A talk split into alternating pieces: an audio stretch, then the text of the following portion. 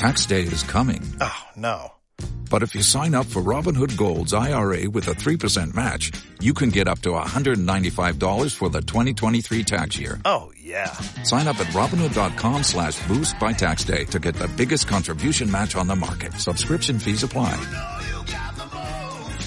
Investing involves risk. 3% match requires gold for one year from first match. Must keep IRA for five years. Robinhood Financial LLC member SIPC.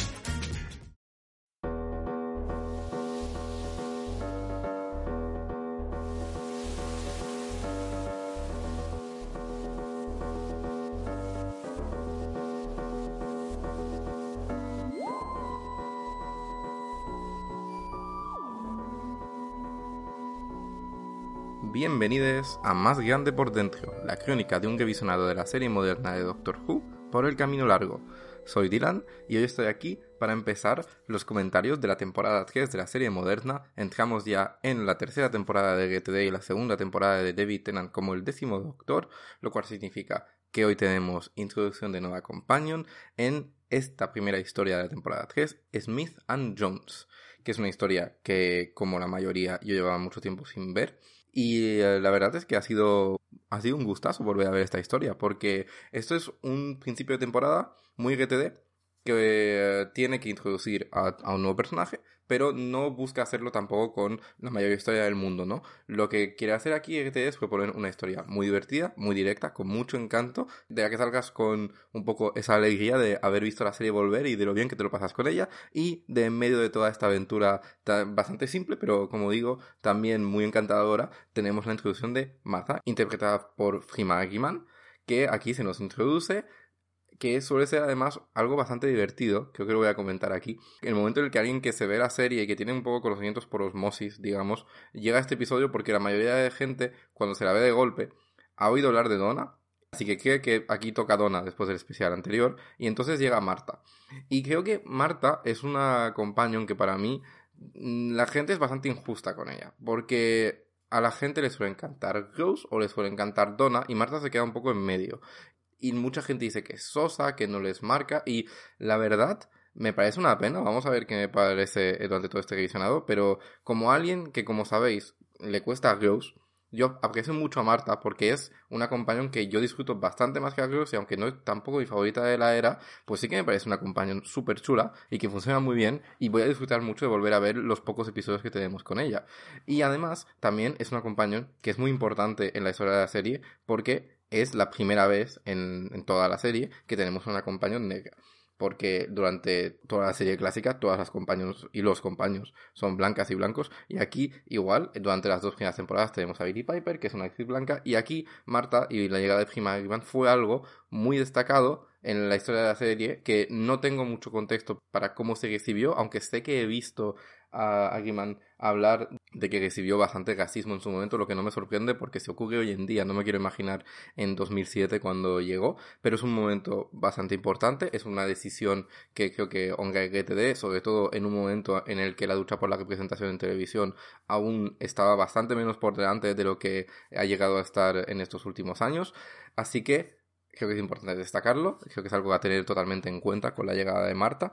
Y bueno, pues vamos a hablar un poco de este episodio, de este Smith and Jones, que es este episodio en el que seguimos a Marta desde el principio. Una vez más, aquí se sigue notando muchísimo el toque GTD de los Companions y aquí GTD demuestra que esta idea de que la Companion es la puerta de entrada a la serie y es tanto la protagonista como el propio Doctor, es algo que se va a mantener más allá de Rose, porque podría haber separado ahí. Rose podría haber sido una Companion especial por ser la puerta de entrada la serie y luego podría haber decidido, bueno, pues el protagonista va a ser el Doctor y vamos a conocer a Marta a través del punto de vista del doctor, que es algo que, por ejemplo, es lo que acaba de ocurrir con Donna, pero bueno, eso tiene sentido porque Donna aparece en un cliffhanger y es lo que solía ocurrir obviamente en la serie clásica. Empezábamos el episodio con el doctor teniendo una aventura y en esa aventura estaba el personaje que al final del episodio se convertiría en su companion. Pero aquí no, aquí empezamos desde el punto de vista de Marta y aunque Obviamente, que yo sepa, nadie empieza la serie por la temporada 3, aunque algún espectador habría en su momento que lo haría, pero cuando te la ves en, en, orden no empiezas aquí, pero aún así empezamos con ella y aunque ya conocemos al doctor,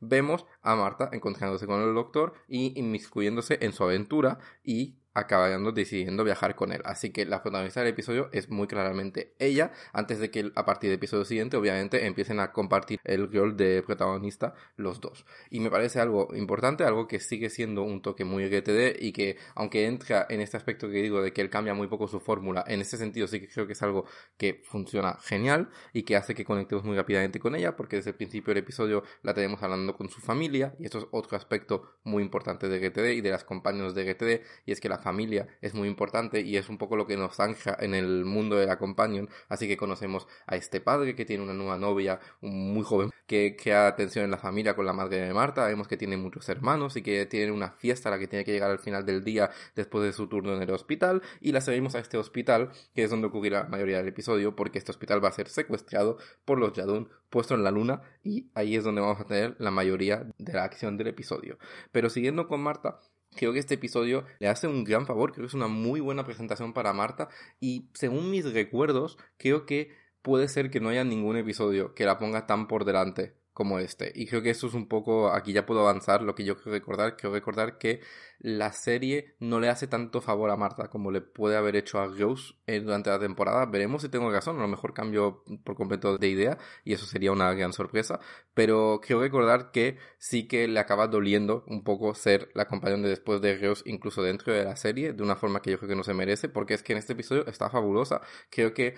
te transmite muy bien en sus interacciones con el doctor cuando empiezan a investigar por el hospital, ser una persona muy inteligente, con esa curiosidad y esas ganas de descubrir más y un poco esa falta también de miedo ante el peligro, que es muy importante en una companion. Además, se nos define desde el principio que Marta es un personaje bastante diferente de Rose y de Donna, que ya ha sido introducida, porque para empezar, viene de un entorno profesional muy diferente del de Rose, que trabajaba en una tienda, o del de Donna, que, es secretaria. Marta está estudiando para ser doctora, está ya de interna en el hospital, y creo que ahí se nota bastante que tiene una forma un poco diferente de conectar con el doctor, porque aunque está esta fascinación por este señor extraño y mágico que ha aparecido en su vida, sí que se nota un poco más de distancia crítica con lo que se le está presentando. Y hay un par de momentos eh, muy chulos ya en este, en el que es un poco escéptica al principio hasta que el doctor le demuestra lo que le dice, que creo que funciona muy bien y creo que tienen una química muy particular, que esto es algo que se puede decir de Tenant, que es verdad que aunque su relación con Piper no es mi favorita tanto como el resto de la gente. Sí que creo que algo muy bueno que tiene el doctor de Tenant y Tenant como actor es que tiene una química muy específica con sus tres compañeros y las tres funcionan. Y para tener tantas compañeros en una misma era, que sigue siendo hoy en día el que más compañeros diferentes ha tenido en su era en la serie nueva, pues es bastante espectacular que funcione tan bien con las tres. Y creo que es parte de lo que le da un toque también muy especial a su era, que es muy variada y que con cada una nos introducirá algo diferente. Así que en este yo estaba disfrutando mucho de este nuevo cambio una vez más y de disfrutar de, verle interactuar de esta forma tan particular con Marta. Eso sí,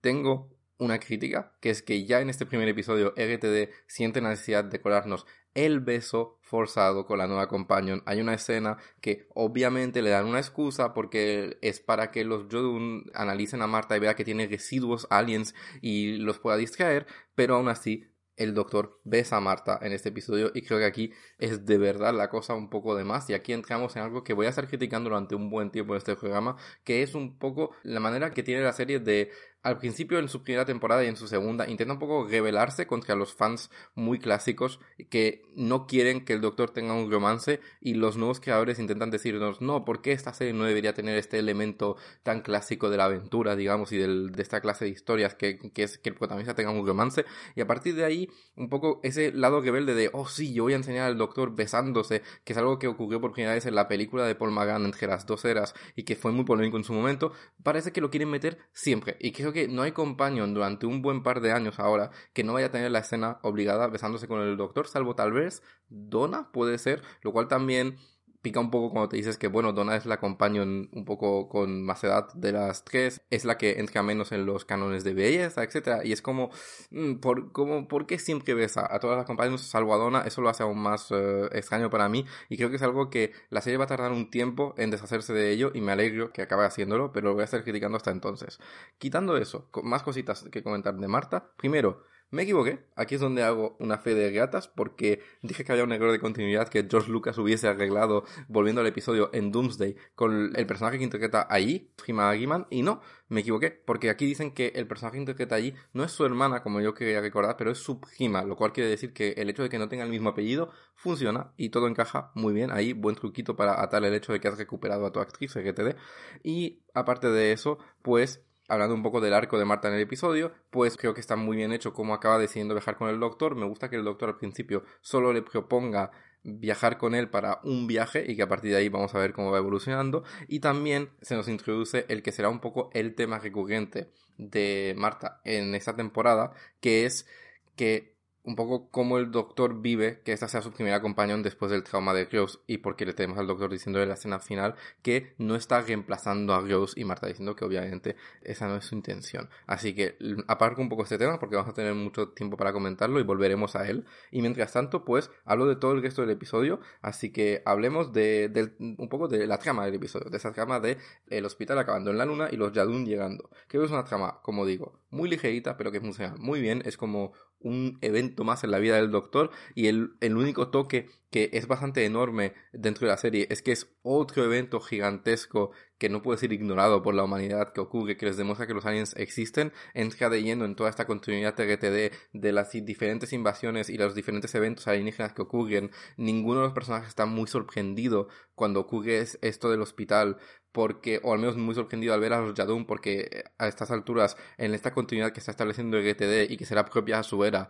la humanidad ya está bastante acostumbrada al concepto de los alienígenas y es algo muy característico, como que poco a poco la Tierra que vemos dentro de Doctor Who bajo GTD se aleja cada vez más de nuestra realidad porque es una realidad que está cada vez más acostumbrada a las invasiones alienígenas y al contacto con los alienígenas. Y me gusta mucho esta idea del hospital en la luna, es de estas cosas muy Doctor Who de, pues sí, mira, ahora va a pasar esto. Me gusta mucho visualmente, cómo está realizado, funciona muy bien, es algo muy memorable. Creo que todo el mundo que ha visto este capítulo se acuerda que es el capítulo del hospital en la luna. Me gusta también mucho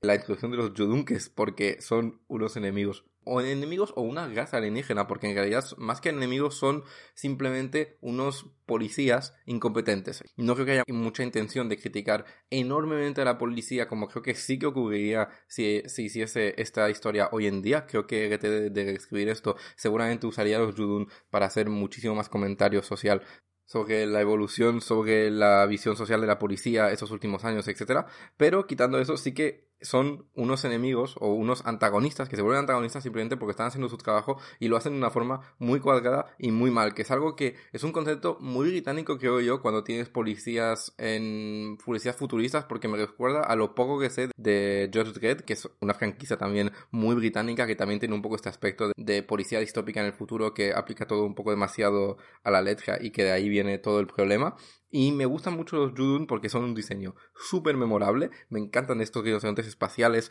que además son máscaras bastante bien hechas y con mucho carisma. Me gusta mucho cómo hablan. Y importante decir que son una raza alienígena que se crea aquí. No son eh, herencia para nada de la serie clásica. Así que a cada vez que vuelven a aparecer los Judun en el gesto de Eras, tenemos ese pequeño crédito, como ya expliqué, en el que pone Judun creados por Russell T. Davis, porque los crea aquí. Y bueno, otra cosa que me encanta este episodio también es la amenaza que están buscando los Judun. Porque es una cosa tan perfectamente desvergonzada y tan camp que es, esta viejita que está ahí escondiéndose en el hospital y sobreviviendo a base de beber la sangre de la gente con una pajarita. Es muy mono y al mismo tiempo un poco perturbador y me gusta mucho lo bien que se lo pasa a esta actriz interpretando a la viejecita y es simplemente uno de estos toques que RTD creo que yo de, hace muy bien de algo muy cotidiano y un poquito ridículo siendo la amenaza del episodio y no sé, es una amenaza puramente Doctor Who GTD, sobre todo cuando hace amenazas de episodios individuales y no te está contando aún el arco de la temporada. Y me lo paso muy bien con esta viejecita, me lo paso muy bien con sus eh, matones que están hechos con el diseño más barato que podías hacer porque son unos moteros con un casco, los dos. Y me gusta también el hecho de que es simplemente, como digo, una aventura ligera que está ahí para que nos lo pasemos bien y para que Marta conozca al doctor y no busca ser tampoco la amenaza gigantesca porque solo están amenazadas las personas que están dentro del hospital. Y todo se resuelve de una forma bastante fácil, una forma muy bien encontrado, porque aquí tenemos al doctor haciéndole un trucazo buenísimo a la vieja, haciendo que ella le, beba la sangre a él, para que luego cuando los Jadun la detecten, pues como acaba de ver sangre alienígena, la detectan como alienígena aún así, a pesar de que ella cree que está viéndole la sangre a un humano. Además, Tenant tiene una escena en la que se pasa genial, fingiendo ser una persona lambda que ha entrado en esa habitación y que no sabe lo que está pasando, pero se resuelve todo muy rápido. Quedan, creo, 10 minutos del episodio cuando se resuelve la amenaza, y es otra cosa que está muy bien, porque GTD sabe que aquí su prioridad es un poco introducirnos a Marta, introducirnos, eh, eh, bueno, vendérnosla, que, que funcione, así que se toma esos 10 minutos para un poco acabar el episodio lentamente que Marta se vaya a su fiesta, que luego que salga, que, que vea al doctor, que hablen un poco y que él le convenza de subir en la TARDIS para irse a ese primer viaje. Así que creo que funciona muy bien que la amenaza sea simplemente algo tan divertido, pero a la vez bastante memorable, porque creo que cualquier persona que haya visto este episodio se acuerda de la viejita con, con su pajarita. Y luego, pues lo único que me quedaría que comentar gordo es el doctor en sí, porque, bueno, Tenant está muy bien en este episodio, se le nota la ilusión de volver a grabar una nueva temporada, tiene un poco esa confianza que creo yo que tienen muy a menudo los doctores en sus segundas temporadas, suele ser las temporadas en las que más me gozo a los doctores a menudo, las segundas, porque ya han encontrado un poco cómo quieren hacer el papel y simplemente se lo están pasando muy bien y aún no entran dentro de la melancolía, digamos, de, de saber que se van a acabar yendo, así que aquí está muy muy cómodo Tenant en su segunda temporada, me gusta mucho que se le introduzca como John Smith, que es algo que creo que ya se ha dicho, no, ya se ha dicho y ya se ha hecho en School Reunion, que él usa el nombre John Smith, y en School Reunion nos destaca Sarah Jane, que es un nombre que él usaba ya a menudo en la clásica. Creo que el primer doctor en usar John Smith para cuando quiere infiltrarse en un sitio y dar un nombre que no sea el doctor es el segundo, así que es algo que viene de lejos en la serie y es algo bastante con bastante eh, costumbre y, y, es lo que da el nombre al episodio, Smith and Jones, y me parece un nombre muy memorable del episodio también un par de cositas curiosas que he notado es que es un episodio que le quita el sónico al doctor para que le cueste un poquito más resolver la amenaza, que es algo que me recuerda a algo que acabó ocurriendo en la clásica a una magnitud muchísimo más importante, que es que al quinto doctor le acabaron quitando el Sónico se le rompió en un episodio y luego no lo recuperó durante toda la clásica. Ni el resto del quinto, ni el sexto, ni el séptimo tienen destornillador sónico y es básicamente porque es algo que siempre facilita resolver las historias y querían un poco ponerse el desafío de tener que encontrar que soluciones más originales. Y aquí es un poco lo que hace GTD solo dentro de este episodio que es que se le rompa el destornillador sónico al doctor y que tengan que encontrar una forma de salir de, esta, de este entuerto sin él. Luego también notar que aquí al principio cuando aparece el doctor y le está interrogando sobre él los doctores del hospital, los del hospital, pues hace otra referencia a que tuvo una familia en algún momento. Y esto es algo que yo no me acordaba tanto, pero revisionando la era GT lo que estoy notando mucho es que a GT le gusta mucho recordarte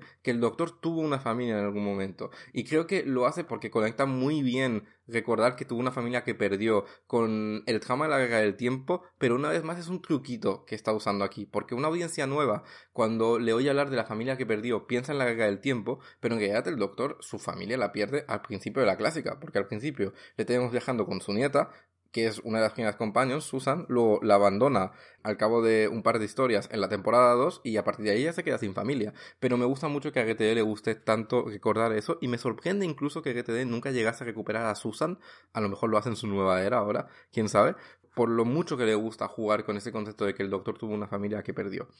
Y luego, pues, dentro de las pequeñas observaciones así sueltas antes de acabar, pues me gusta mucho que haya un pequeño bucle temporal en este episodio, que haya un, uso de los viajes en el tiempo dentro del episodio que sea simplemente ligerito, que es esa pequeña aparición de Tenant al principio del episodio que parece un poco inconexa y que luego conecta con el final del episodio, porque en realidad el, el Tenant del principio del episodio es el doctor de finales de episodio viajando para interactuar con Marta al principio para demostrarle que puede viajar en el tiempo. Me gusta mucho ese momentito. También tenemos mención obligatoria a Mr. Saxon en este episodio, porque cuando ven a los alienígenas, la gente dice que Mr. Saxon tiene razón, y además en la escena final está el mítico póster de Botad Mr. Saxon detrás de Marta en el callejón, y también he notado que cuando salió la intro de este episodio, que el logo lo mejoran bastante, el logo de la serie en este episodio. Porque en las dos primeras temporadas, el logo de GTD, que está lejos de ser de mis logos favoritos de la serie, es muy cutre en la intro. Y por alguna razón, aquí está un poquito mejor. Así que supongo que lo que trabajaría entre temporadas, y aquí queda bastante guay. Que de hecho, episodio sin cold open, lo cual es bastante inhabitual, creo, dentro de la era EGTD. Y ya está. Al final, gracias a la presentación de Marta, he tenido bastante que decir este episodio, a pesar de ser un episodio bastante simple. Y ya, ya estamos de lleno en los comentarios de la temporada 3. Y bueno, de aquí al programa siguiente, si queréis manteneros informados de las novedades del programa, lo podéis hacer a través de Twitter en arroba más grande. También podéis contactar con el programa por mail en más grande por dentro pod gmail.com. Y como siempre, si os gusta el programa y queréis apoyarlo, lo podéis hacer a través de Coffee. Tenéis el enlace a la página de Coffee en el Twitter del programa. Y me despido hasta el siguiente comentario en el que hablaremos de The Shakespeare Code escrito por Gareth Roberts.